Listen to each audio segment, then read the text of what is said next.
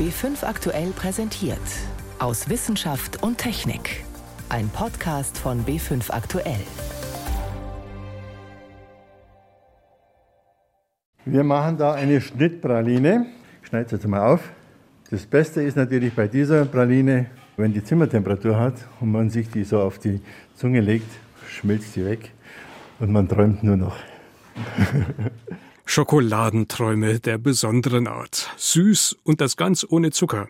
Eines unserer Themen heute. Außerdem, wie zuverlässig sind sogenannte Schnelltests? Wo lauern im Alltag die größten Gefahren, uns trotz Lockdown mit Corona anzustecken? Und wir besuchen Venedigs Lagune und fragen, warum das Ökosystem auf der Kippe steht und was man dagegen tun kann. Durch die Sendung begleitet sie Martin Schramm. Es klingt verlockend. Man macht einen Abstrich, hat schnell das Ergebnis und kann dann in die Schule, ins Pflegeheim und hoffentlich auch bald wieder ins Restaurant, ins Kino oder Theater. Sogenannte Corona-Schnelltests sollen ein zentraler Bestandteil im Kampf gegen die Pandemie sein. Inzwischen gibt es eine Unzahl solcher Tests von ganz unterschiedlichen Herstellern. Und man fragt sich, wie zuverlässig sind diese Tests eigentlich? Das sogenannte Cochrane-Netzwerk, ein unabhängiges Netzwerk von Medizinern weltweit, ging genau dieser Frage nach und hat alle Studien ausgewertet, die seit Sommer zu den Schnelltests gemacht worden sind. Meine Kollegin Daniela Remus hat sich die Untersuchung angesehen. Daniela, vielleicht sollten wir erstmal klarstellen, welche Art von Tests ist denn da untersucht worden? Also gerade sind ja auch die Selbsttests, die man in Drogeriemärkten kaufen kann, in den Schlagzeilen. Die sind aber nicht gemeint, oder?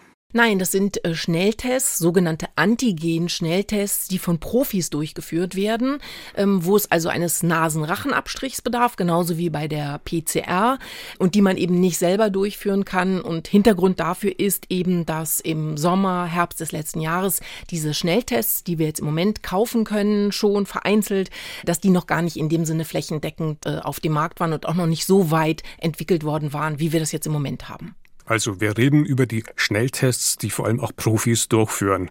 Zu welchem Ergebnis kommen denn die Forscher hier? Also wie gut funktionieren diese Schnelltests? Das ist extrem unterschiedlich, das kann man schon mal so als Überschrift sagen. es ist so, die haben zwei Gruppen von Getesteten betrachtet. Die erste Gruppe, diejenigen, die mit Symptomen angekommen sind, von denen man meinte, die kann man Corona zuordnen. Und da ist es tatsächlich auch so, dass die Tests im Durchschnitt eine zuverlässige Diagnostik haben von 78 Prozent. Also fast 80 Prozent derjenigen, die tatsächlich an Corona erkrankt sind, konnten damit herausgefischt werden. Allerdings unter der Bedingung, dass die Symptomatik noch nicht älter war als ungefähr eine Woche. Also je länger die Krankheit anhält, desto weniger sicherer sind diese Tests. Mhm.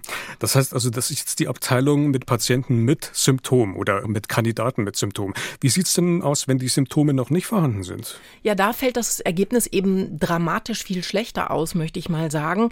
Da ist es so, über den Durchschnitt aller Hersteller, alle Tests, alle Angebote zusammengenommen betrachtet, ist es so, dass ungefähr 58 Prozent nur derjenigen herausgefischt werden konnten, die tatsächlich aber eine Corona-Infektion hatten, also die an Covid-19 erkrankt waren, obwohl sie asymptomatisch waren und von sich selbst meinten, nö, ähm, ich habe ja überhaupt gar nichts.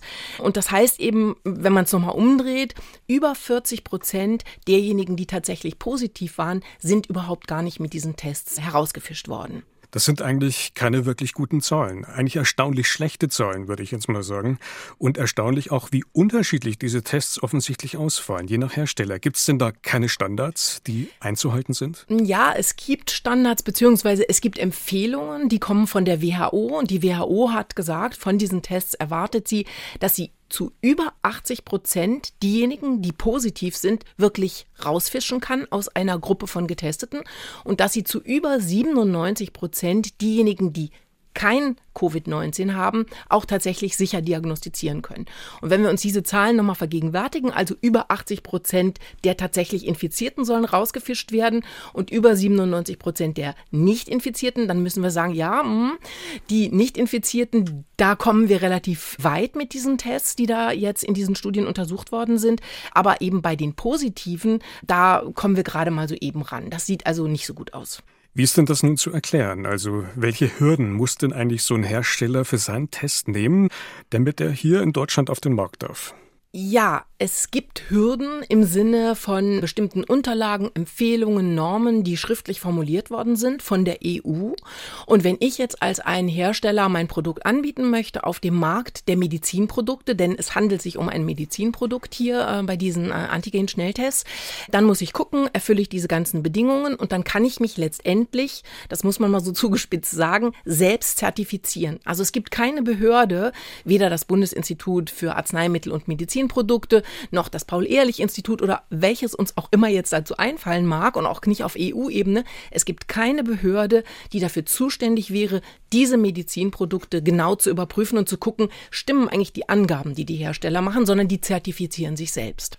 Das ist doch eigentlich erstaunlich. Man würde doch erwarten, dass es sowas wie eine Qualitätskontrolle von außen gibt, also eine unabhängige Stelle, die prüft. Ja, das ist tatsächlich überraschend und man bräuchte eigentlich eine solche Behörde, die das Einhalten dieser Qualitätsstandards auch tatsächlich überprüft.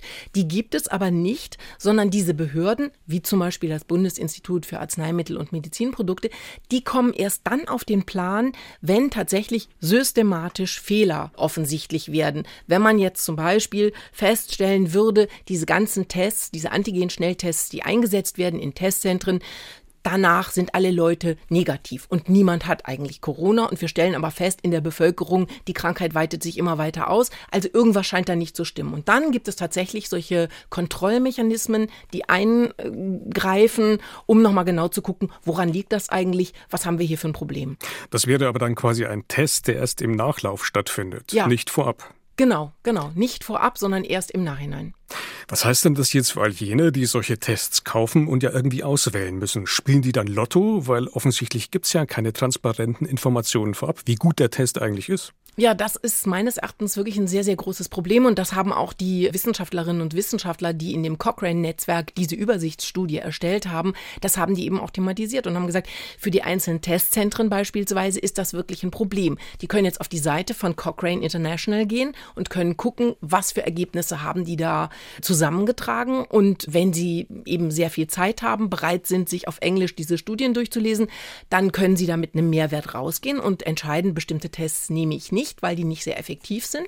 Aber wenn man nur zum Beispiel auf die Seiten geht, die hier bei uns in Deutschland, also vom Paul-Ehrlich-Institut oder vom Bundesinstitut für Arzneimittel und äh, Medizinprodukte geht, da sehe ich nur, aha, diesen Test gibt es, den Test gibt es und den Test gibt es, aber ich erfahre überhaupt nichts über die Qualität und die Zuverlässigkeit dieser Tests.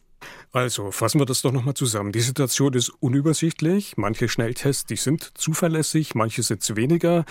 Was bedeutet das Ganze denn jetzt eigentlich für die aktuelle Situation? Also wo kann und sollte man diese Schnelltests denn jetzt angesichts dieser Datenlage einsetzen? Ja, das ist ein ganz, ganz entscheidender, wichtiger Punkt, auf den Sie jetzt anspielen, weil wir ja im Moment politisch in der Situation sind, dass diese Schnelltests zu so einer ganz wichtigen Säule in der Bekämpfung äh, der Corona-Pandemie erklärt worden sind. Und ich denke, nach dieser Übersichtsstudie muss man sagen, ja, das ist ein Instrument, was wir da haben, was nicht schlecht ist, weil, wenn wir uns ja nochmal vergegenwärtigen, nochmal zurückblicken zu dem, was wir am Anfang besprochen haben, wir haben immerhin die Möglichkeit, fast 80 Prozent derjenigen, mit Symptomen erkrankt sind, herauszufischen. Und wir können fast 60 Prozent derjenigen, die asymptomatisch sind, nichtsdestotrotz als Corona-positiv herausfischen. Insofern ist es besser als nichts, als das nicht zu wissen. Aber es ist natürlich nicht so, dass daraus abgeleitet werden kann, juhu, ich habe einen Freifahrtschein, wenn ich jetzt zum Beispiel ein negatives Schnelltestergebnis bekomme, sondern nichtsdestotrotz, und das sagen natürlich jetzt auch ganz viele Wissenschaftlerinnen und Wissenschaftler, das muss man als ein Puzzlestück in diesem Gesamtbild betrachten beachten. Man muss trotzdem noch die Abstandsregeln einhalten. Man sollte trotzdem auch noch Masken tragen. Und dann kann es tatsächlich sein, dass diese Schnelltests helfen, die Pandemie dann doch hoffentlich irgendwann eines Tages einzugrenzen. Also ein Puzzlestück, aber eben nicht mehr. Was leisten Corona-Schnelltests? Einschätzungen dazu waren das von meiner Kollegin Daniela Remus. Daniela, vielen Dank. Ja, ich danke. Die sogenannte Notbremse plus Schnelltests plus Impfungen und vielleicht auch das wärmere Wetter. Die Hoffnung ist groß, dass all das die dritte Corona-Welle noch aufhalten kann. Aktuell kennt die Zahl der Neuinfektionen in Deutschland allerdings nur eine Richtung. Nach oben. Das heißt, trotz Lockdown-Maßnahmen und all den Beschränkungen stecken sich Menschen immer noch gegenseitig an. Und man fragt sich, wo eigentlich? Im Supermarkt? Im Büro? In der Schule? Zu Hause in der Wohnung? Und wie genau lässt sich das aufgrund der aktuellen Studienlage überhaupt klären? Johannes Rostäuscher berichtet. Mal ganz grundsätzlich gesprochen ist die Antwort auf die Frage, wo findet Ansteckung statt, einfach. Na, die Zusammenfassung wäre alle Kontakte in Innenräumen, die ungeschützt sind. Kai Nagel, Professor an der TU Berlin, modelliert nunmehr seit fast einem Jahr die Ausbreitung von Coronaviren.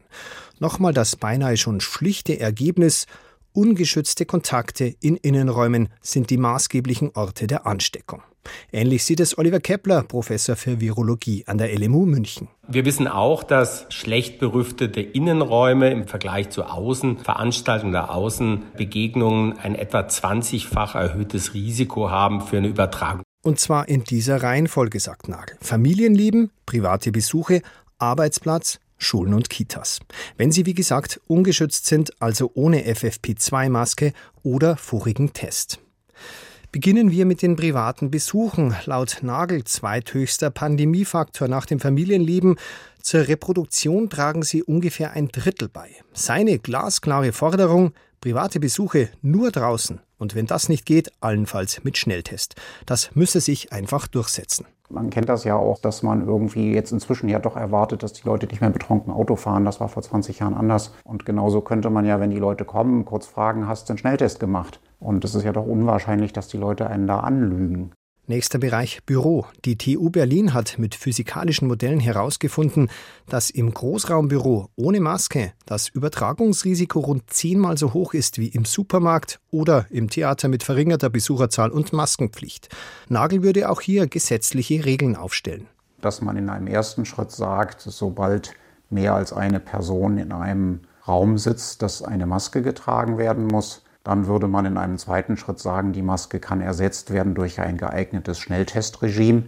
Also einmal pro Woche ist wahrscheinlich zu wenig, aber dreimal pro Woche ist vielleicht ausreichend. Und dann kommen noch Schulen und Kitas, wobei die britische Variante das gerade gehörig durcheinanderwirbelt. Ihr Anteil am Geschehen dürfte mit Sicherheit steigen. Oliver Kepler die steigenden Inzidenzen eben gerade bei den 0 bis 14-Jährigen ist ein klares Indiz dafür, dass genau diese Variante offensichtlich einen Vorteil hat, auch bei Jüngeren, sich schnell zu übertragen. Und das bringt natürlich das Thema Kitas, Kindergärten, Grundschulen, weiterführende Schulen ganz klar auf die Agenda. Eine geringe Rolle spielen laut Kai Nagel Geschäfte. Man isst da nicht so lange, man trägt Maske, man redet kaum. Ebenso Kulturveranstaltungen mit wenigen Teilnehmern und Maskenpflicht, wo keiner redet, singt oder gar brüllt. Und natürlich alles, was draußen stattfindet. Arbeit auf dem Bau, Straßencafé, aber auch das Training im Fußballverein, wenn man auf den Nahkampf verzichtet und hinterher nicht gemeinsam duscht. Trotzdem, angesichts der britischen Variante reiche es momentan weder auf die Impfung zu warten, noch nur die bisherigen Lockdown-Regeln zu beachten, sagt Kai Nagel. Mit einigen Verhaltensregeln aber könne man den R-Wert auf kaum glaubliche 0,5 senken. Wenn wir jetzt in den Schulen ein kohärentes Regime haben, wo wir so optimalerweise zweimal pro Woche testen, Masken aufsetzen und Wechselunterricht machen, dann kann man den Beitrag eigentlich rausstreichen. Wenn wir bei Arbeitsplätzen das Gleiche machen, dann kann man den Beitrag auch rausstreichen, dann ist er nicht mehr da. Und wenn man es jetzt bei den privaten gegenseitigen Besuchen schafft, die eine Hälfte nach draußen zu verlegen und bei der anderen Hälfte vorher einen gültigen Schnelltest zu machen, dann ist das eigentlich alles weitgehend weg. Und dabei, sagt Nagel, ist die höhere Ansteckungsrate der britischen Variante schon eingerechnet. Ein Beitrag von Johannes Rostäuscher war das. Sie hören B5 am Sonntag aus Wissenschaft und Technik im Studio Martin Schramm. Venedig, das ist der Dogenpalast, Markusdom, Rialtobrücke und Gondoliere. Das sind Häuser, Kirchen und Paläste, die gleichsam über dem Wasser schweben von mutigen Bauherren am Rande der Adria errichtet, irgendwo zwischen Land und Meer.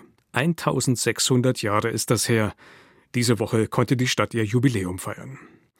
Aber nicht nur die Stadt Venedig ist ein ganz besonderer Ort. Auch die Lagune, in der sie steht. Ein einzigartiges Biotop, in dem unter anderem ganz besondere Vögel leben, die auf die besondere Mischung von Süß- und Salzwasser dort angewiesen sind. Dieses Gleichgewicht wird allerdings zunehmend instabil. Priska Straub.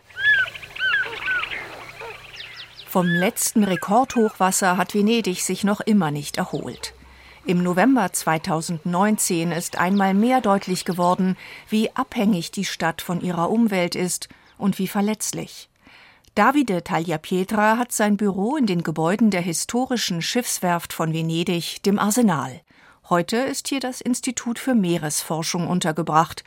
Der Einbruch der Naturgewalten vor knapp anderthalb Jahren, das Aqua Alta, hat den Meeresbiologen nachhaltig schockiert. Io abito in un'isola della laguna, ho avuto l'acqua a casa e sono molto arrabbiato, ovviamente. Das Hochwasser ist bis zu mir nach Hause gekommen und in meinem Garten schwammen Fische. Ich war stocksauer, aber denen ging es natürlich prächtig.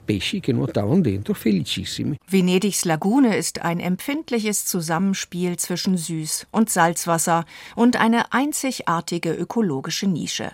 Ein quicklebendiger Lebensraum unterhalb und oberhalb der Wasseroberfläche. Mauro Bonn vom Naturkundemuseum Venedig beschäftigt sich seit vielen Jahren mit der Tierwelt in der Lagune. Il sale normalmente è un aspetto diciamo negativo mit Salz kommen nur sehr gut angepasste Organismen klar. Da braucht es spezielle Strategien. Und in der Lagune haben wir ganz unterschiedliche Salzkonzentrationen. Vom Festland aus speisen Flüsse Süßwasser ein, aber je näher wir dem offenen Meer kommen, desto höher wird die Salzkonzentration. So haben wir hier einen einzigartigen Kosmos an Tieren. Um nur ein Beispiel zu geben, die Lagune ist mit das wichtigste Quartier für überwinternde Wasservögel. Rosafarbene Flamingos, silbrige Reiher und Kormorane. Dazu Austernfischer, die mit langen roten Schnäbeln im Schlang nach Krebsen stochern. Ihre Brutgebiete sind auf den flachen Salzmarschen. Mit Seegras bewachsen ragen sie nur wenige Zentimeter aus dem Wasser. Doch die Bugwellen der Kreuzfahrtschiffe und schweren Tanker sowie die immer tiefer ausgehobenen Wasserstraßen bedrohen die einzigartige Landschaft. Eine ernste Gefahr ist längst auch der Klimawandel. I fenomeni stanno aumentando molto, sia di der Wasserpegel steigt, Sturmfluten nehmen zu. Besonders schlimm ist es, wenn das Hochwasser in der Nistzeit im Frühjahr kommt. Es passiert in den letzten Jahren immer häufiger, dass ganze Vogelkolonien mit ihrem Nachwuchs einfach weggespült werden. Es sieht nicht gut aus für das ökologische Gleichgewicht in der Lagune. Große Teile des empfindlichen Biotops sind schon unwiederbringlich verloren, und das Wasser steigt weiter. Verheerende Hochwasser, so die Voraussage der Klimawissenschaftler, wird es in Zukunft immer häufiger geben. Georg Umgießer ist Ozeanograf und Experte für Ökologie und Hochwasserprävention. Also ich würde sagen, am Ende 2100 sieht es schlecht aus. Also 80 Jahre noch, dann würde ich sagen, dann ist das Ende da. Inzwischen soll ein stählerner Schutzwall aus beweglichen Unterwasserfluttoren das Sperrwerk Moose, das Aqua Alta von der Lagunenstadt fernhalten. Doch das wird nicht reichen. Wir stehen jetzt an einem Punkt, wo wir uns überlegen müssen, was können wir jetzt mit der Lagune machen. Man redet sehr oft davon, dass man Venedig retten will. Venedig retten, das ist zwar ein schönes Wort, aber das ist nicht präzise genug. Man muss sich überlegen, was man retten will von Venedig. Ja? Will man die Lagune retten oder will man die Stadt retten? Ich befürchte, mit dem Klimawandel muss man sich auf eines konzentrieren. Man kann nicht beides mehr retten. Eine konkrete Überlegung, um dem Anstieg des Meeresspiegels zu trotzen, ist, die Lagune komplett und dauerhaft zum offenen Meer hin abzuriegeln. Mit einem monumentalen Damm. Doch das hätte folgenschwere Konsequenzen. Der gesamte Wasseraustausch würde lahmgelegt. Damit Venedig dann nicht in seinen Abwässern erstickt, müsste man eigentlich jetzt schon gewaltige Umstrukturierungen in Angriff nehmen. Zum Beispiel die Verschmutzung könnte man durchaus eliminieren. Man kann anfangen, den touristischen Hafen ins Meer zu verlegen. Das sind alles Sachen, die man machen kann, ohne dass man die Lagune zumachen muss. Aber das sind Sachen, die eben gemacht sein müssen, bevor man die Lagune zumachen kann. Für die einzigartige Lagune und ihre bisherigen Bewohner wäre allerdings auch das das Ende. Sie würde zum x-beliebigen reinen Süßwassersee. Der Meeresbiologe Davide Tagliapietra. Es gibt keine andere Lösung, sonst geht Venedig unter, buchstäblich. Es klingt hart, aber eine Stadt wie Venedig ist einfach unersetzlich. Unglaubliche Gedankenspiele. Viel Zeit zu handeln bleibt jedenfalls nicht mehr. Ein Beitrag von Priska Straub war das. Schokolade? Egal ob als Praline, als Tafel, als Ei oder Hase. Sie bedeutet nicht nur jede Menge Kakao, sondern meist auch jede Menge Zucker. Wie man den auf natürliche Art und Weise reduzieren oder ersetzen kann, darüber wird aktuell viel gegrübelt. Ein Startup aus der Schweiz hilft nun dabei. Die Idee? Warum nicht genau jene Süßkraft nutzen, die ohnehin in der Kakaofrucht steckt, die man bislang aber einfach wegschmeißt? Die Süße aus dem Kakaofruchtfleisch. Doch wie funktioniert das Ganze? Was bedeutet es für all jene, die den Kakao anbauen? Und wie kommt die Idee bei denen an, die Schokolade herstellen? Anna Küch über eine neue Art der Versuchung. Im kleinen Verkaufsraum der Schokoladenmanufaktur Schokokult in Bernried am Starnberger See. Pralinen liegen fein säuberlich aufgereiht in der Vitrine, gefüllt mit Blaumohn und Safran, Mango-Nougat oder Kokoshimbeere. In den Regalen stapeln sich handgeschöpfte Tafeln aus bolivianischem Wildkakao oder aus der indonesischen Criollo-Bohne. Aber der Clou ist die neueste Schöpfung von Chocolatier Franz Xaver Clement. Wir machen da eine Schnittpraline. Die Schnittpraline heißt also, die, die Masse wird hergestellt aus der Kuvertüre und die wird dann in einen Rahmen eingegossen, wenn es noch schnittfähig ist, wird es mit einer sogenannten Harfe geschnitten. In lauter Quadrate haben wir das. Und dann letztendlich wird noch ein bisschen Goldpulver drüber gepinselt, damit es sehr edel ausschaut. Ich schneide es jetzt mal auf. Das Beste ist natürlich bei dieser Praline, wenn die Zimmertemperatur hat und man sich die so auf die Zunge legt, schmilzt die weg und man träumt nur noch. Sohn Sebastian, der die Praline mitentwickelt hat, ist begeistert. Ich finde die wahnsinnig toll, vor allem weil es mal so ein ganz anderes Geschmacksbild gibt. Ich habe eine Säure, die äh, so ja, in eine Fruchtigkeit reingeht, die, sag ich mal, im Kakao ein bisschen außergewöhnlich ist.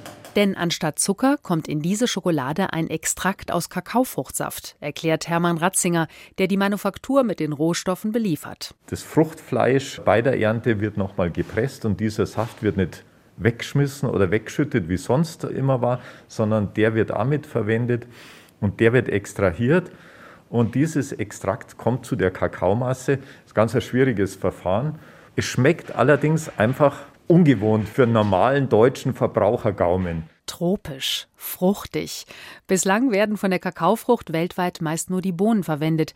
Die machen aber nur 10 Prozent der Frucht aus. Die dicke Schale und das weiße Fruchtfleisch werden weggeworfen. Das Schweizer Start-up Coa wollte das ändern. Die drei Gründer haben eine mobile Presse entwickelt, die mit Solarenergie betrieben wird. In Ghana, eines der Hauptanbaugebiete von Kakao, arbeiten sie mit den Bauern zusammen. Die Presse wird in der Nähe der Farmen aufgestellt. Anjan Schreiber, Mitgründer und Geschäftsführer von Coa. Die Bauern, sie sammeln und selektieren die Früchte, sodass die Vorauswahl schon mal dort stattfindet. Also die erste Qualitätskontrolle wird vom Bauern bereits gemacht.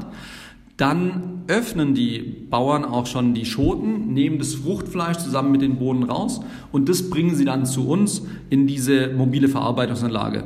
Dort wird das Fruchtfleisch von den Bohnen getrennt. An den Bohnen bleibt immer noch genug Fruchtfleisch dran, sodass sie fermentiert werden können. Das ist ganz wichtig, dass dieser Grundrohstoff der Kakaobohne weiterhin eine beste Qualität hat. Aus einem Teil des Fruchtfleischs pressen die Mitarbeiter von Coa den Saft. Er kommt in hochwertige Schokolade oder wird auch in der Spitzengastronomie verwendet. Der andere Teil des Fruchtfleischs wird gepresst und getrocknet und zu einem Pulver.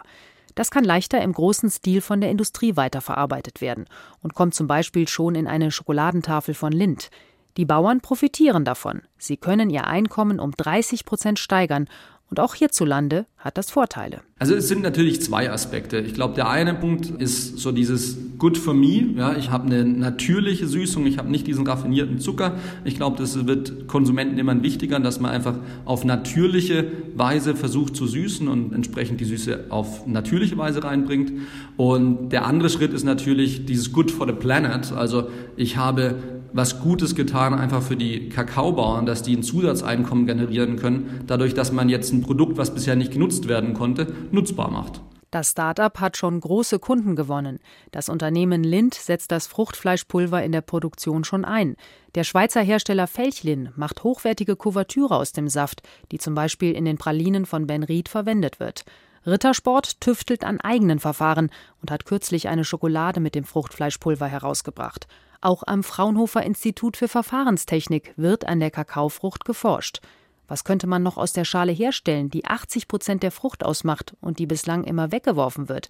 Und wie lässt sich das Fruchtfleisch mit seinem ganz eigenen fruchtigen und tropischen Aroma auch in anderen Lebensmitteln verwenden?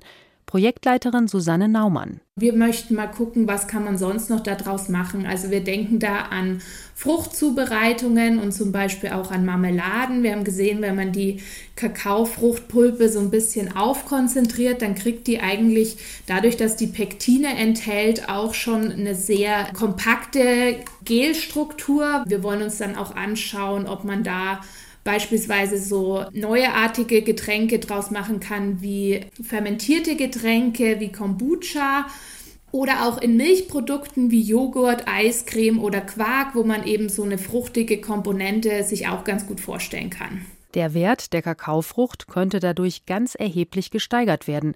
Für die Bauern, die bislang viel zu wenig an dem eigenen Produkt verdienen, wäre das ein großer Anreiz. Der Kerngedanke dahinter ist, dass wir eben hinsichtlich der Bioökonomie dort arbeiten wollen und uns anschauen wollen, wie man wirklich die ganze Kakaofrucht verwerten kann, da die Kakaofrucht auch ein großes Umweltproblem da mit sich bringt, weil die Bohnen eben nur so wenig an der Masse von so einer ganzen Frucht ausmachen. Und wenn man sich vorstellt, für eine Tafel Schokolade wird eine Frucht in etwa benötigt, dann landet da halt der ganze Rest der Frucht im schlechtesten Fall einfach auf dem Feld und verbreitet vielleicht sogar noch Kakaokrankheiten. Mit dem neuen Verfahren des Startups Coa könnte sich das in Zukunft ändern. Fruchtfleischpulver statt Zucker. Anna Küch über Schokolade, die süß und dennoch gesund und nachhaltig sein soll. Und damit geht der Wochenrückblick aus Wissenschaft und Technik zu Ende. Im Studio war Martin Schramm.